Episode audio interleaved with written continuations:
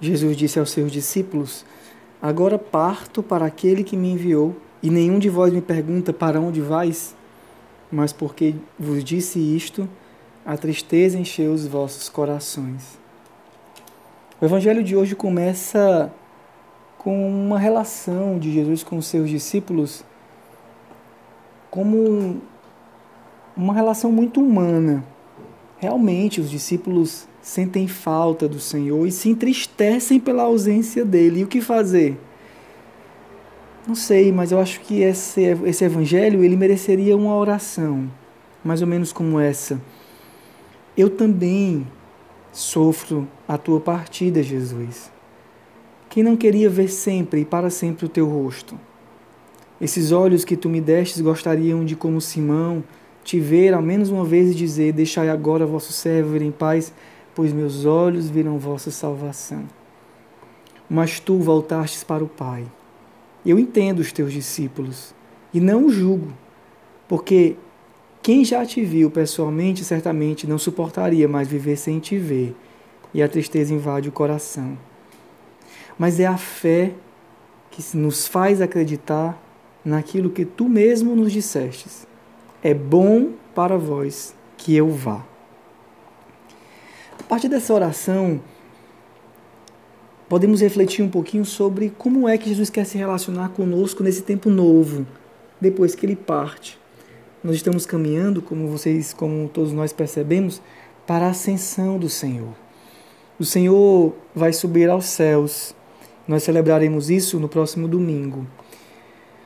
Por isso, o Senhor garante que ele permanece e a presença não é como antes. E assim é a dinâmica do Senhor, é sempre novo.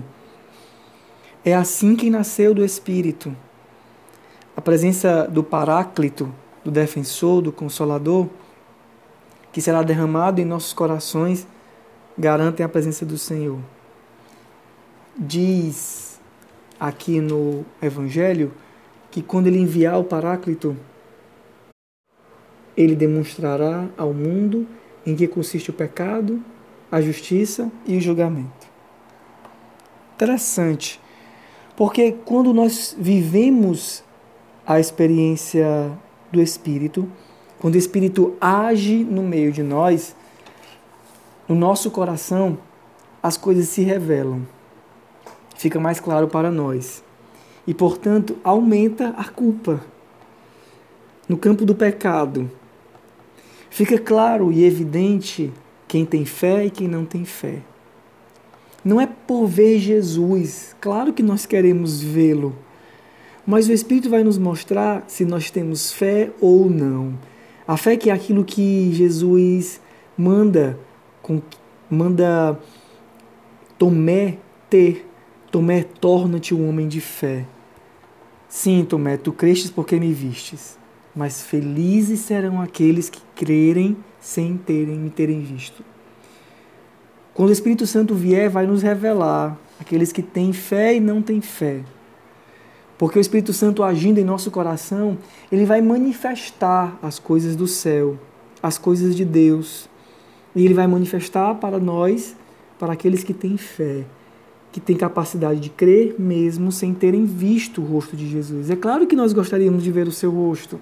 É claro que nós desejamos ver o seu rosto, mas o tempo é novo. É o tempo da presença do Espírito em nossos corações.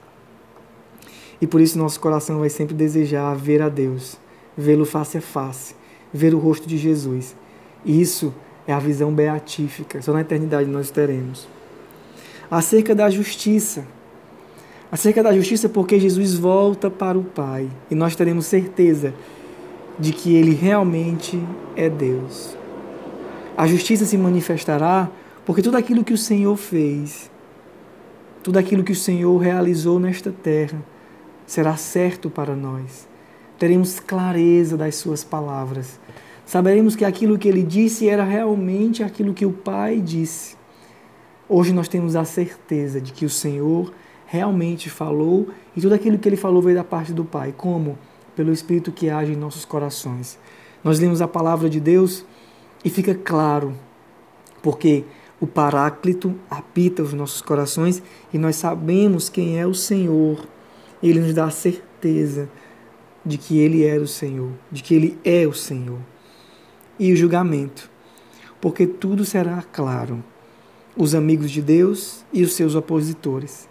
Ficará claro aquilo que é joio e aquilo que é trigo. A clareza interior sobre o que é o bem e sobre o que é o mal.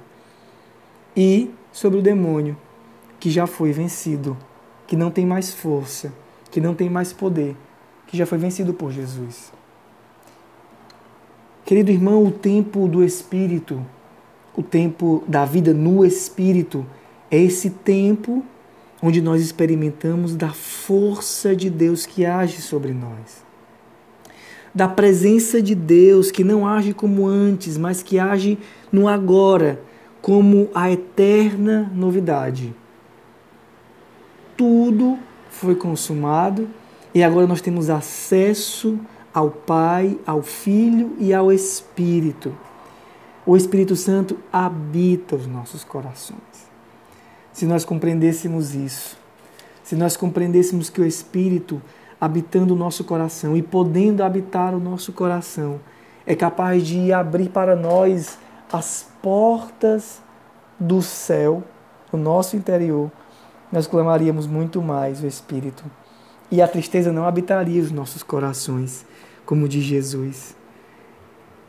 Para vós é vantajoso, é bom que eu vá. Eu vos digo a verdade, é bom que eu vá. Porque agora vós não tereis a minha presença somente sensível e visível, vós tereis a minha presença constante em vossos corações através do meu espírito. Essa tristeza dos apóstolos será transformada pela alegria do Pentecostes a alegria do Pentecostes, que é justamente a promessa sendo cumprida e o Espírito sendo derramado sobre eles e transformando tudo. É o que nós vemos nos Atos dos Apóstolos ao longo desses dias.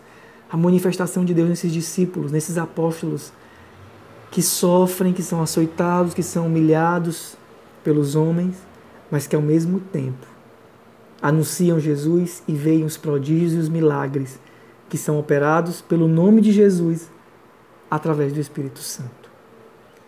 Que o Senhor nos prepare, Ele está nos preparando, que Ele nos prepare ainda mais para o dia do Pentecostes. Que esse Pentecostes seja diferente de todos os outros, um Pentecostes especial, da certeza da presença do Senhor nos nossos corações em cada vez que nós invocamos. Vem Espírito Santo de Deus sobre nós. Que Deus te abençoe.